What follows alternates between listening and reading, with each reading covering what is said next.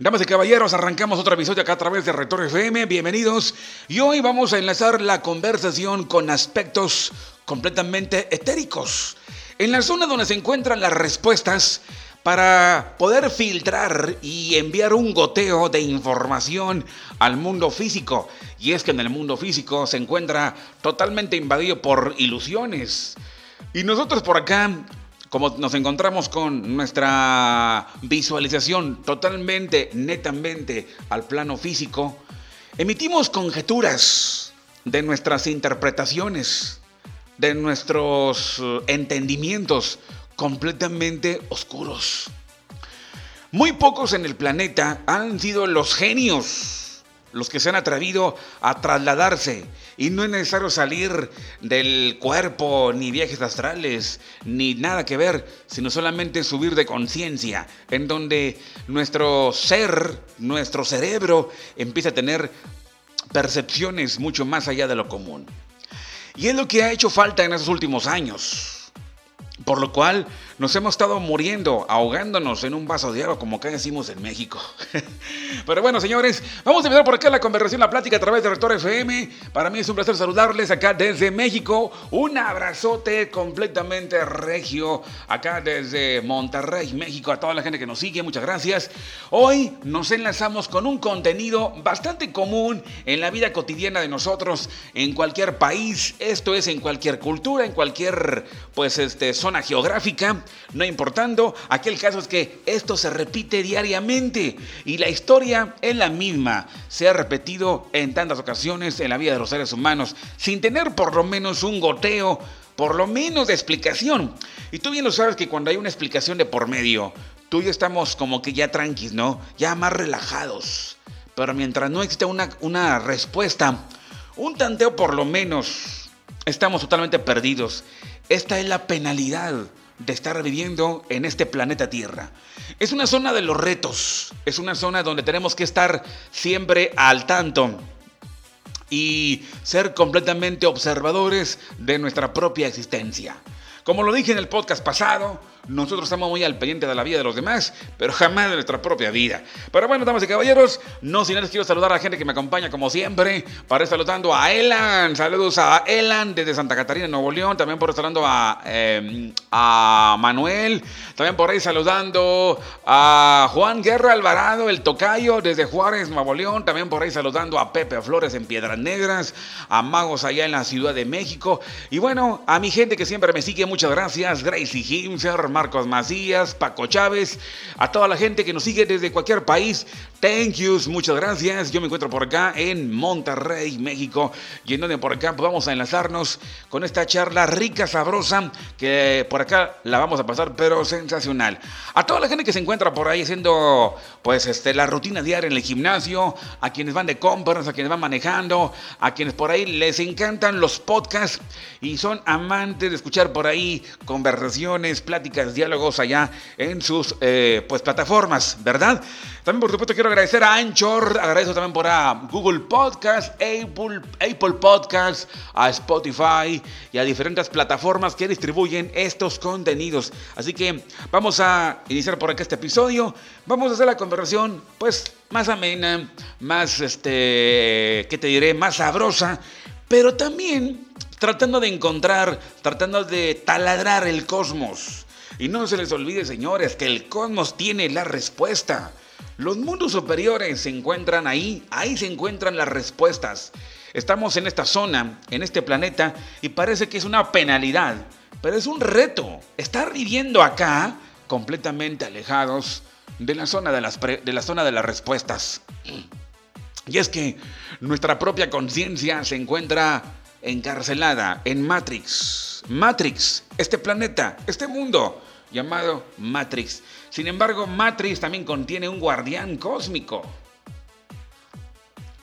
Un guardián cósmico que en hebreo se llama la Chejina, pero yo le llamo el guardián cósmico.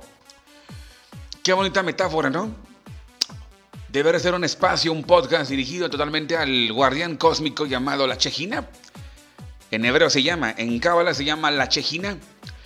Y bien, esto invade a todos, a todos, no importando las religiones. Aquí es una invasión completa, total. Es el guardián de todos, de todos. Se le llama la presencia sagrada, la presencia divina. Otros le llaman el Espíritu Santo. En fin, por él le dan tantos nombres. Más sin embargo, pues en mi lenguaje personal le llamo el guardián cósmico, que se encuentra por todos lados y es una cantidad enorme de secretos que contiene desde el aspecto cabalístico. Obviamente enfoco el podcast y canalizo a la cábala en la que nos, eh, nos da la respuesta y lógicamente es una forma de trastocar los mundos superiores. Es una milenaria disciplina que ha conquistado últimamente a millones de personas en todo el planeta y ha provocado la ascensión de conciencia en muchas áreas, en muchos lugares geográficos. Muy bien, una pregunta de la cual el día de hoy eh, es la más común. En el mundo cotidiano, en el mundo físico, en el mundo, en el planeta donde nos desarrollamos, donde trabajamos, en el espacio donde vivimos en familia, donde estamos en conversación con otros, surgen las interrogantes y ocurren acontecimientos completamente, pues que te diré, enigmáticos, inexplicables. Y tratamos de encontrar una respuesta bastante lógica y muy de acuerdo a nuestro racionalismo. Pero no la encuentran, la respuesta no se halla.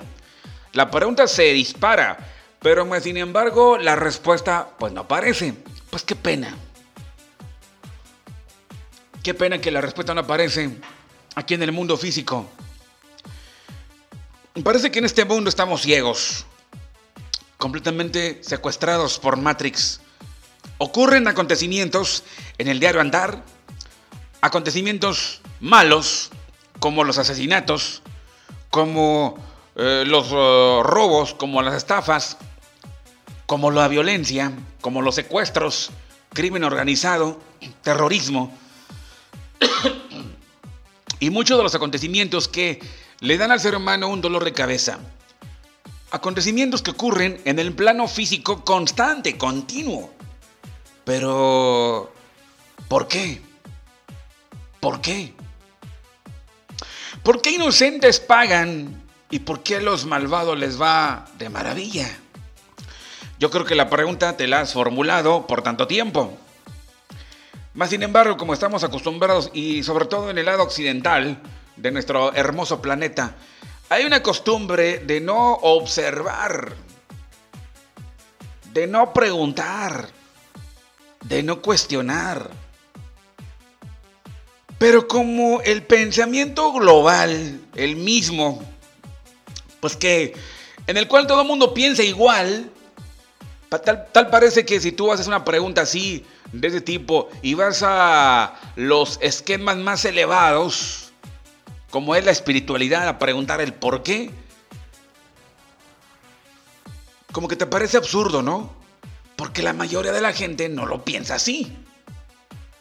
Es un pensamiento, vamos a llamarlo social, global, una conciencia global, social. Y tal conciencia social, pues no piensa eso. No empiezan a encontrar respuestas en el mundo extrafísico y solamente se traga pues el coraje, sin embargo, ha habido sabios en todas las eh, épocas capaces de romper los paradigmas y no importar lo que los demás digan. Y yo soy uno de ellos.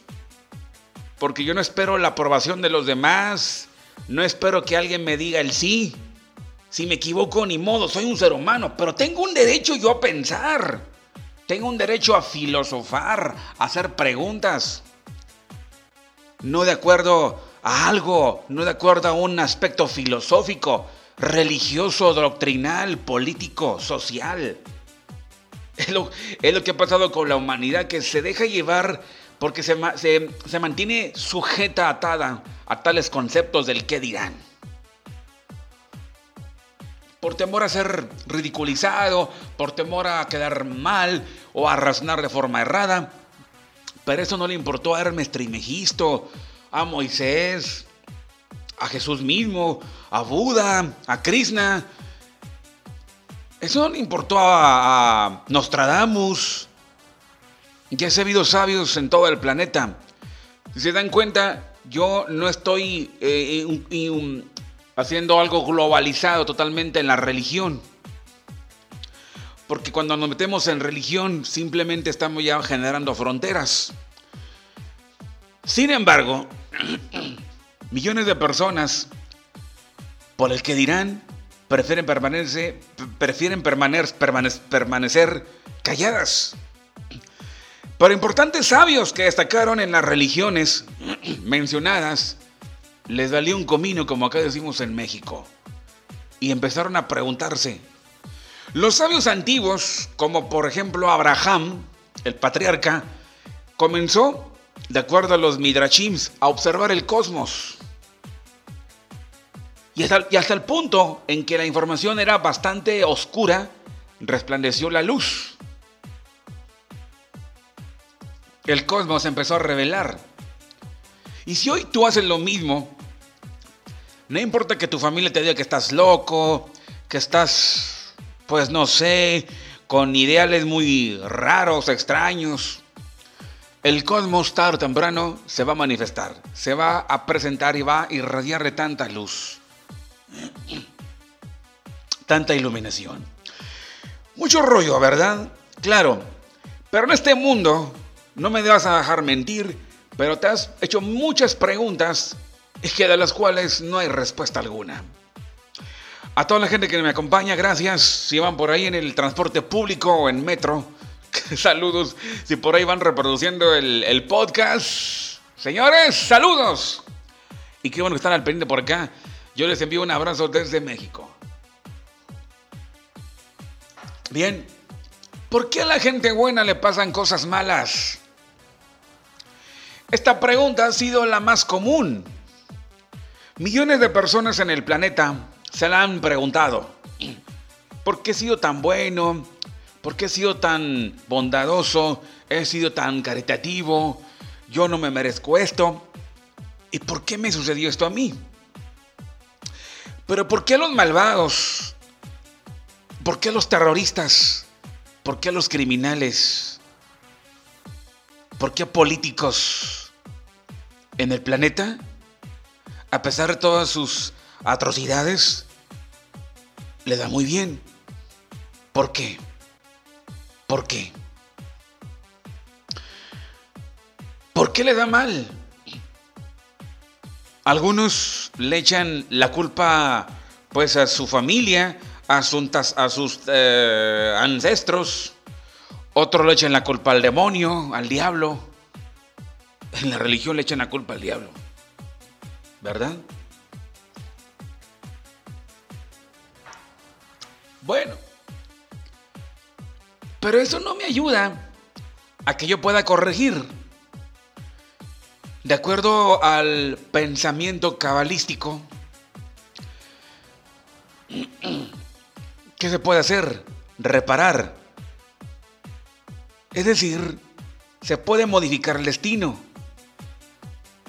Y yo lo, he comprobado. Yo lo he comprobado que puedo cambiar el destino. Yo puedo modificar el curso de mi propia vida. Tristemente lo que muchos no han logrado. Y han sido totalmente azotados por los tribunales kármicos.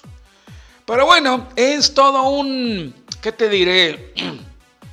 es mucha cátedra para poder entender. Y el problema es que los latinos, ay, no, no, no, qué cosa tenemos los latinos. Y que yo detesto, inclusive, para mi vergüenza lo digo en mi cultura, soy mexicano. Y, obviamente México es, por así, la parte última de Latinoamérica, ya ligándonos con Estados Unidos. Y cuando van los eh, latinos a Estados Unidos, pues se topan con otra cultura. A lo que voy es que nosotros los latinos no estamos acostumbrados a investigar. No nos gusta el, inquirir. Nos encanta la ignorancia, como el, el chocolate. Nos fascina la ignorancia, la, lo burdo, la estupidez. Navegamos completamente en las aguas de la ignorancia nos encanta. Por lo cual, preguntar, inquirir, hacer cuestionamientos, ¡ay, qué pereza, qué flojera! No nos gusta. Nos encanta el fútbol. A los latinos nos encanta el fútbol. Nos gusta pues el entretenimiento absurdo de televisión. La estupidez es premiada. Acá en este mundo ser intelectual, ay, qué ridículo. No seas absurdo. En que, aunque no me lo crean, pero en la religión es lo mismo. Muchas religiones en Occidente no les interesa el inquirir, solamente que se traguen el cuento. No preguntan. Ay, no, no, no. Eso es no. No filosofes. No hagas preguntas. No inquiras. No, no, no, no. Nada de eso. Tú trágate el cuento. Y cuando vas a la escuela, es lo mismo. En la, educación pública, ay, pues nomás memorizar las tablas de multiplicar y dos por uno, dos y todo eso. Pero no pregunta, ay, qué flojera. Leer, cultivarse, solamente es de pocos. Muy pocos lo hacen. Son contaditos. Acá, en, acá nuestro, en, nuestro, en nuestro lado, en Latinoamérica, cuando un tráiler de cervezas Créeme, cuando se volca en la carretera un tráiler con cervezas, no sé de dónde demonios sale tanta gentuza y se roba la lata de cerveza. Pero si se volca un camión con libros, pues solamente uno que otro. Ay, aquel que lee mucho. Ay, sí. Ay, acá. Ay, tú te crees mucho. Y que intelectualoide inclusive la gente religiosa, pero es que eh, el ser tan ilustrado, tan letrado, no sirve de mucho. Válgame Dios, ¿cómo a la ignorancia le rinden tributo? Qué bárbaro. Bueno, esto es lo que pasa en, acá en este lado, en Latinoamérica. Qué vergüenza, en verdad, qué vergüenza. Es por eso que los programas culturales no pegan tanto. Pegan más los programas llenos de estupidez, de, cosas burdas. Eso pega. Hasta les entregan premios. Pero hacemos la diferencia, al menos unos cuantos. Y es por eso que la gente no pregunta. No se les ocurre por lo menos abrir un libro, cultivarse. Y por eso se han quedado atrapados en simples conceptos que por ahí dice la gente. Los antiguos no pensaban así. Inclusive las culturas prehispánicas no eran tan ignorantes. Inclusive en el mundo antiguo tampoco lo era. Y de ahí se disparan varios eh, fenómenos que destacaron, y yo les llamo los influencers, los verdaderos influencers, que eran una fregonada y que se paraban y conquistaban a millones. Hoy los que se paran frente a una cámara conquistan a millones también, pero destacan en puras estupideces. Hoy destacan en pura estupidez. Sin embargo, los influencers mencionados, ya sea Jesús o Krishna, o ya sea Buda, Confucio, dicen los burdos, ay sí, Confucio el que creó la confusión. Vaya, ya quisieran, ya quisieran. Nostradamus, Trismegisto, Abraham, Moisés, y así muchos también dentro de la cultura hebrea, hebrea, no comparados con hoy los que debutan en diversos canales de televisión. No se comparan en nada. Estas gentes eran pensantes y consultaban al cosmos y no tenían redes sociales como hoy tenemos. Hoy millones de influencers se paran en un teléfono y están destacando con puras estupideces. Y cómo ganan premios y monetizan sus, boberías, ¿no?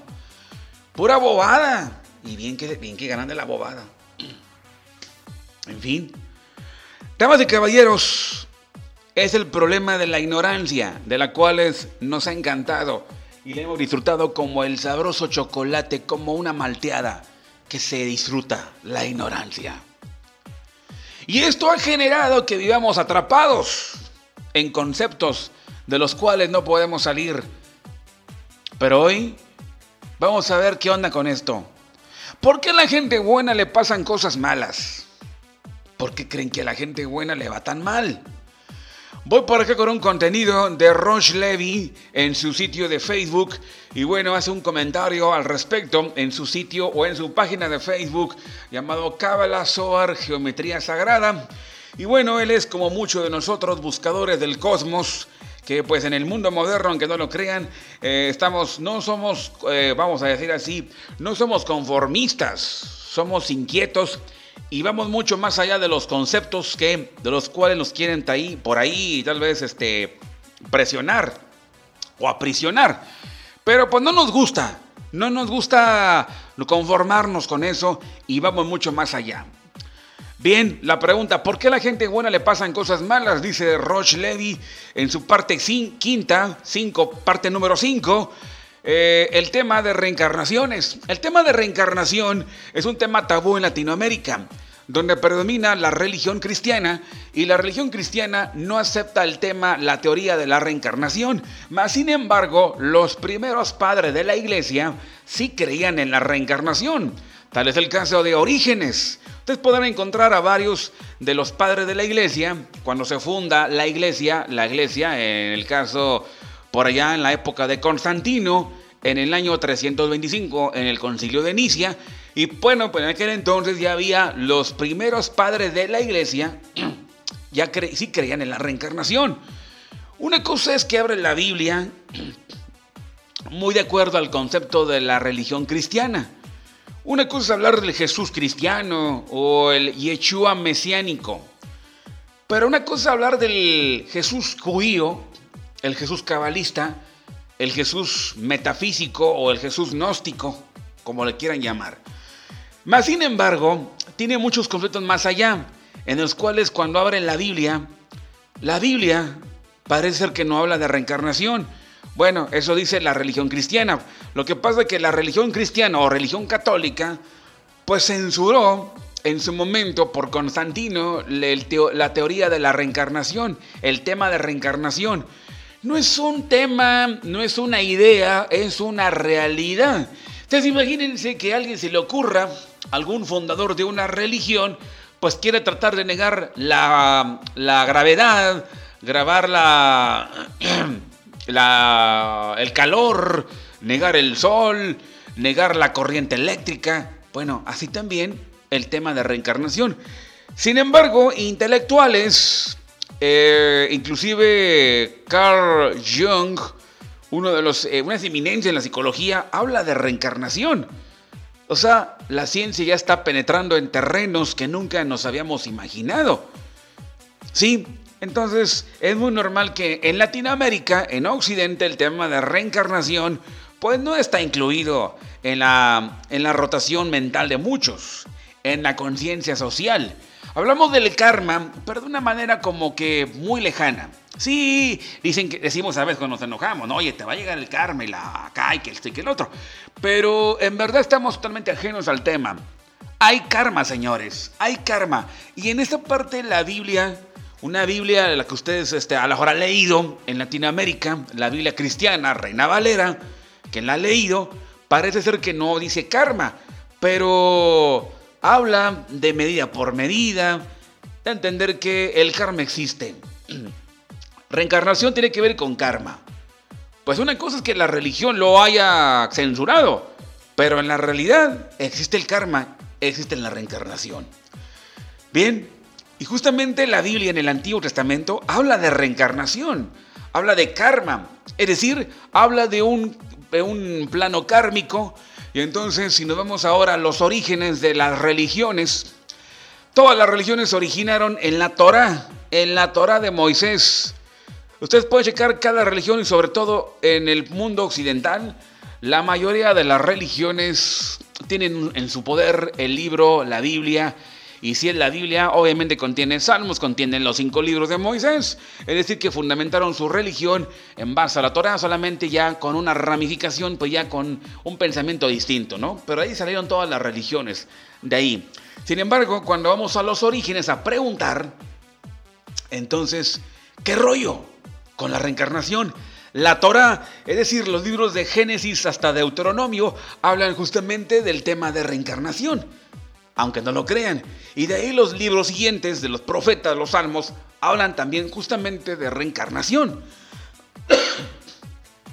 Preguntando, inquiriendo con rabinos, con cabalistas, nos encontramos con un montón de información, cosa que en Occidente no se tenía pues ni idea por lo menos tiene mucho que ver la interpretación y pues observar también que en la historia de la religión pues eh, algunos temas se han detenido, no hablar del asunto, más sin embargo, cómo funciona y cómo actúa este fenómeno en la vida real de muchas personas. Bien, el tema de reencarnación, como diría Connie Méndez, una metafísica, no estás obligado a creer en la reencarnación, pero existe reencarnación. Y muchos, no porque no crean, es porque fueron adiestrados, sometidos mentalmente en la conciencia social a no creer en el tema de reencarnación. Unos cuantos, sin embargo, se atreven a ir más allá. Otros, fíjense que muchos, aunque no creen en la reencarnación, pero les sacude cuando aparecen los de jabú, los goteos de otras vidas, cuando caminas por la calle. Y algunos dicen, creo que esto yo lo he visto antes, pero queda en un enigma. Así que es momento de ponernos a pensar. Bien, dice por acá Levi Roch Levi, dice en su comentario, dice, no a todos los malvados les va bien y no a todos los justos les va mal. Por tanto, ¿cuál es la fórmula y el sistema de comportamiento del creador con la gente? sino depende de la actitud espiritual. Ahora pregunto, ¿de qué depende entonces? La respuesta complica más la pregunta y además no es cierta aparentemente. Hay contenidos en el Talmud, el Talmud judío, y dice así, que al justo, hijo de un justo, le va bien. Al justo hijo de un malvado, le va mal. Al malvado hijo de un malvado, le va mal al malvado hijo de un justo le va bien. Bien. Esta respuesta es difícil de comprender por varias razones. No parece justo que los hijos paguen los platos rotos de los padres de familia. Al creador, el creador se comporta de manera recta con cada uno. Y por lo tanto, la persona debería vivir de acuerdo a lo que hizo o dejó de hacer y no vivir con cuentas pendientes de la generación pasada. En realidad, podemos comprobar esto, que comprobar que esto no es así. Pregunto, ¿a cuántos malvados, hijos del malvado, les va bien? ¿A cuántos justos, hijos de grandes justos, sufren? Si esta fórmula fuera correcta, los hijos de un padre malvado tendrían todos que sufrir, ya que todos los hermanos son hijos de un malvado, o por el contrario, no debería haber ninguna diferencia entre hijos de un justo. Pero sin embargo sabemos que en la práctica no es así. Los hermanos son distintos unos de otros. A uno les va bien y a otros no. Toda esta clase de preguntas son productos de una forma literal y superficial con que estudiamos los textos de los sabios y en donde se debería de profundizar en ellos para entender a qué se referían. Explica el Ben Ishai en el libro Aderet Eliyahu que cuando decimos justo hijo de, no nos referimos al padre biológico, sino estamos hablando del mismo personaje, la misma persona, pero en su reencarnación pasada.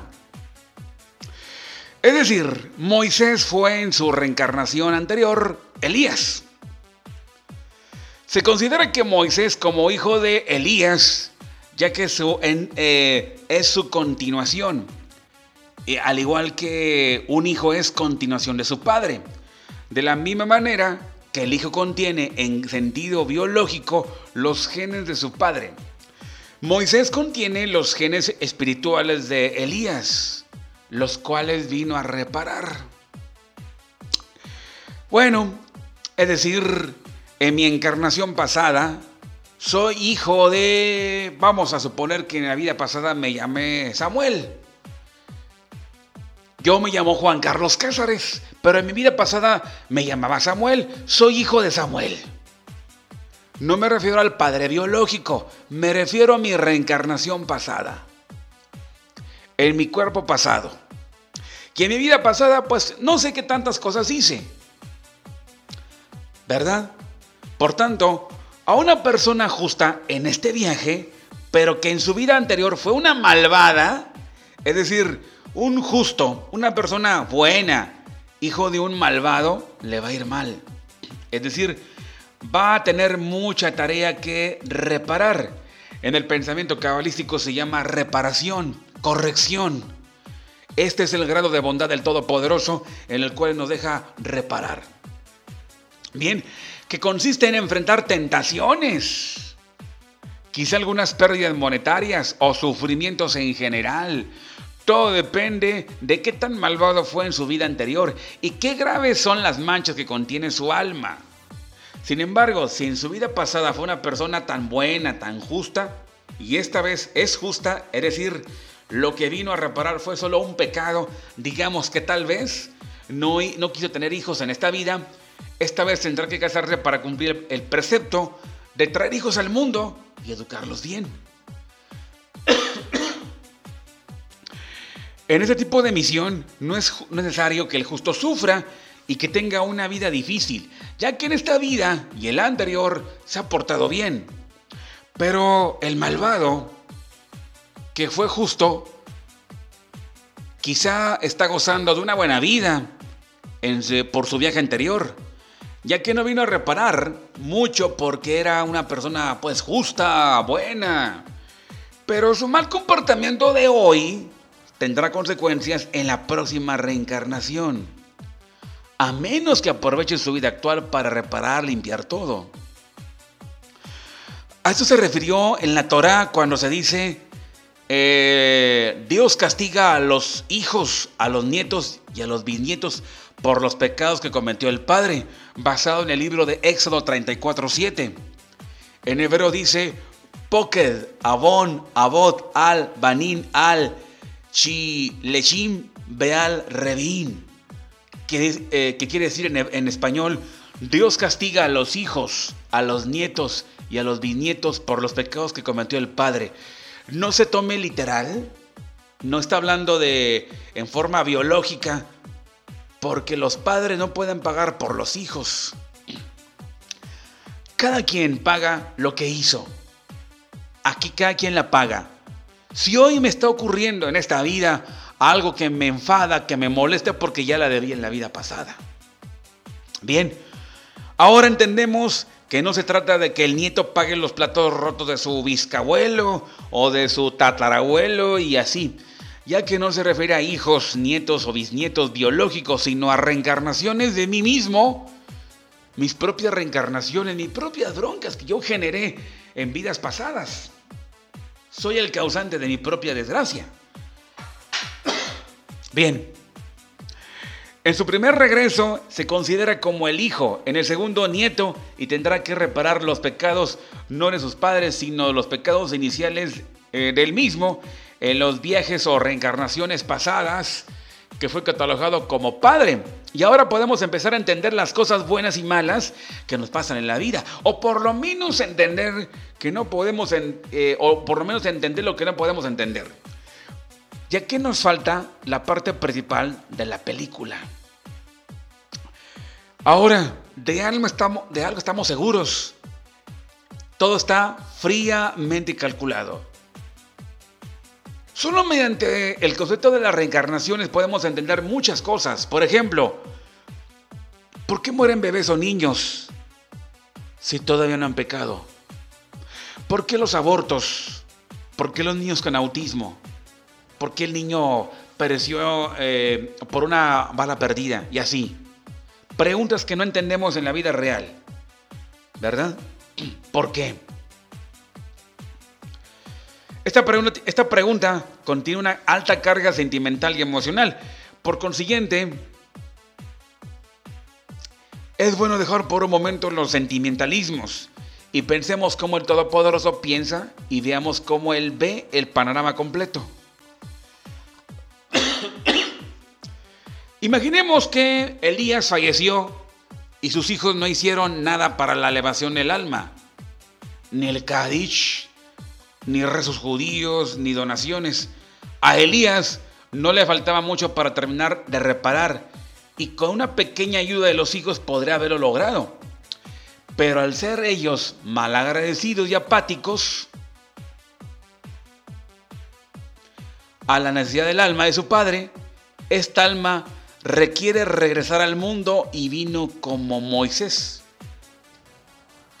Después de dos años, los hijos de Elías pues, recapacitaron y deciden cumplir con su deber y hicieron acciones que elevaron mucho el alma de Elías, hasta lograr el 100% de su pureza. Ahora, ¿quién está ahora de más en el mundo? Ciertamente Moisés, ya que su alma, que es la que la misma de Elías, alcanzó ya su perfección total y dejar vivo a Moisés hasta los 120 años.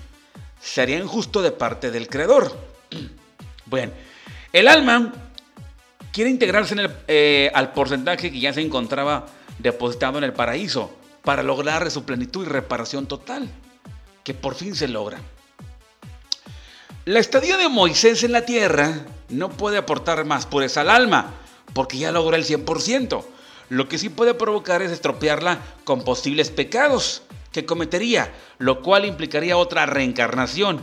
Y por tanto decide el Todopoderoso llevarse de este mundo al pequeño Moisés. Claro está, para nosotros que es muy doloroso, porque vemos todo lo que los lentes terrenales mundanos, como ya les mencionaba, nuestras conjeturas de este mundo ilusorias, mentirosas, y nos hacen creer tantas cosas. Imaginemos que tuviéramos una conciencia elevada, una conciencia en la cual las conjeturas fueran del mundo superior, otra cosa sería. Pero hoy todo lo interpretamos de acuerdo a nuestra vista es literal, de abajo, terrestre, matrix, mundanal. y pensamos que cuando vemos un acontecimiento de esos, Creemos que este es el, lo más espantoso. Imagínate que te pongas contento porque se murió el hijo de la vecina. Y la vecina era tan buena onda, la vecina era tan, tan especial, el Señor, el don, el vecino, pues todo un alma de Dios. Y se les murió el bebé. Y que una persona supraentendida les diga, wow, qué bárbaro, felicidades, que el bebé ya murió. Pues, qué irracional, ¿verdad? Pues claro. Y toda la, sociedad y las redes sociales te van a tupir. Te tunden las redes sociales por lo que publicaste. Pero en el, mundo, en el mundo de arriba no es así. Es todo lo contrario. En el mundo de arriba no te van a tupir. Al contrario, qué bueno que regresó a este mundo, al de arriba. Y por este lado, en el plano de abajo, todo es dolor, todo es pues tristeza, porque el niño murió. Al contrario, el niño regresó a su origen. Solo que en el planeta Tierra estamos totalmente cegados y así pensamos. Bien. El Todopoderoso que hizo todo desde la creación y lo sigue haciendo hasta nuestros días, acabará de hacerlo por completo por el bien de cada uno de nosotros. Bien, reencarnación, una de las formas de bondad del Todopoderoso. Si el día de hoy la verdad no encuentra razón por la cual, ¿por qué te ha ido tan mal? Pues espero que hayas entendido este pequeño contenido. Y bien, ahora, la pregunta continua que yo le voy a enriquecer por aquí con mi contenido. ¿Por qué a la gente buena el día de hoy le va tan bien, le va tan mal? ¿Y por qué a la gente mala le va tan bien? Porque hay mucha gente, hay mucha gente que ha hecho tanto daño y tiene muchas riquezas. La gente el día de hoy tiene muchas posesiones, ha cometido delitos, no va a la cárcel. Y si va a la cárcel, pues vive de lujo. Y tú preguntarás, ¿por qué? ¿Por qué? ¿Qué onda con esa gente? ¿Por qué le va tan bien? Esto genera en, mucha gente, sobre todo en el barrio, pues puede generar un poco de... Eh, genera consternación, tristeza. Y piensan que siendo como ellos podrán encontrar la verdadera, la auténtica felicidad. Pero no es así. Ignoran que hay dos mundos. Ellos creen que solamente está este mundo. Y piensan que al morir, pues todo se termina. Vaya ignorancia de los seres humanos que los vuelve cada vez más desdichados. Bueno, mucha gente piensa que, bueno, pues les va muy bien, no les va tan mal, no se han ido a la cárcel, no los han matado, viven súper bien y tienen mucha lana. ¿Por qué les va tan bien si son tan malos? La respuesta es esta. De acuerdo al a la Torah, de acuerdo a la Cábala, de acuerdo al Talmud, se habla de que los tales, el Todopoderoso les paga con muchos bienes. El Todopoderoso los está favoreciendo. Con que ganen mucho dinero, con que roben, sean corruptos, con que hagan esto y aquello, malas negociaciones, no se mueren, no van a la cárcel, viven súper bien y cada vez se incrementa su, pues, su paquetote de billetes. Y sí, señores, aunque no me lo crean, esta es la bondad del Todopoderoso. Sí hay bondad, ¿eh? Desde luego. Más sin embargo, la paga, cada quien la paga, de acuerdo eh, a los actos llevados acá, en este caso. Y también tienes que contar con la ley causa-efecto. En esta vida, todo se paga. Y Dios le paga a cada quien lo suyo. Y entonces, en esta vida, mientras vivan aquí, esta gente le irá muy bien. Desde luego. Harán tantos males, van a ir a la cárcel, perdón, no van a ir a la cárcel, se van a quedar ahí en casita, disfrutando, comprando cada vez cuántas trocas o cuánto coche se les antoje. ¿Y cómo ganan tanta lana? Y hacen tanto daño. Bueno, en esta vida, Dios les paga bien. Pero sorry, en el mundo venidero ya no habrá nada. Cuando partan para el próximo mundo, no habrá nada que pagarles. Pero ¿cómo? Es que yo no sabía. Yo no, yo, no, yo no sabía, yo no tenía la menor idea de que había otro mundo del cual después de morir tenemos que llegar acá. No, no, no, no. En este mundo la luz, las irradiaciones están para todos y a cada uno se le llega su momento. Es decir, que a cada uno Dios le informa. El despertar cósmico es activado en todas las personas y nadie podrá decir, a mí nadie me dijo. Respecto a el bien, la moral, la moral sublime ligarme al Todopoderoso y contar que hay un mundo venidero, hay otro mundo, hay dos mundos, este y el que sigue. El problema es que en el mundo que sigue, pues no hay gratificación, No hay nada de gratificación. ¿Por qué? Ya te lo pagué en la tierra. Así dirá el Todopoderoso. Este es el comentario talmudista que dice así. Allá abajo, yo lo estoy traduciendo, pero así, así, así es.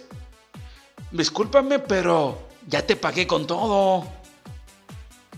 Fuiste un político de mayor eminencia en el mundo, nadie te, nadie te hizo, nadie te demandó, no, no, no fuiste a la cárcel, te fue muy bien, qué bueno, ya te pagamos, ya se te dio. Sorry, no hay nada que pagarte acá en este mundo, ya todo se te pagó ahí abajo.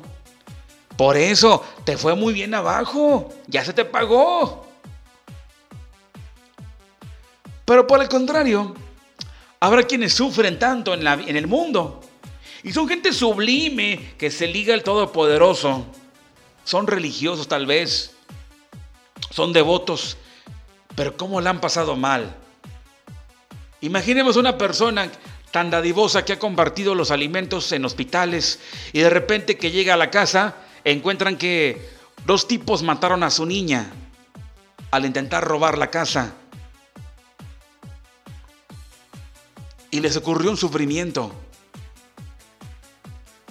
Pero ellos se mantuvieron atados al Todopoderoso, dando agradecimientos y continuaron compartiendo alimentos en hospitales. Pero cuando mueren, allá arriba, la paga les llega. Lo contrario, a los que por acá muchos les va súper bien. Filosofando bien, es decir, ten mucho cuidado cuando la suerte está muy de tu lado. Y esto le llegó, el, miedo le llegó a Abraham, el patriarca, en un pasaje de la Torah afirma que tuvo temor, oye, me está yendo bien, no, no, esto ya no me está gustando. No, no, no. Y no es que sea masoquista, es entendido. Porque cuando me va exageradamente bien, creo que hay algo que no está bien. Por eso, los que sufren en este mundo actualmente, y no me refiero a malvados que sufren, porque también hay malvados que la pasan mal sino me estoy refiriendo a los virtuosos, a los justos que están padeciendo en este día, en este mundo. Que han sido tan buenos, han sido gente sublime, busca del Todopoderoso, buscan compartir los alimentos con los demás y de repente le robaron, de repente hubo un atraco, hubo, hubo una traición o algo, son sufrimientos. Y sufrimientos y sufrimientos, pero el Todopoderoso les da una información de que tranqui, tranquilo, tranquilo. En el mundo que viene habrá recompensas. Pero con esto no quiero informar que todo va a ser así.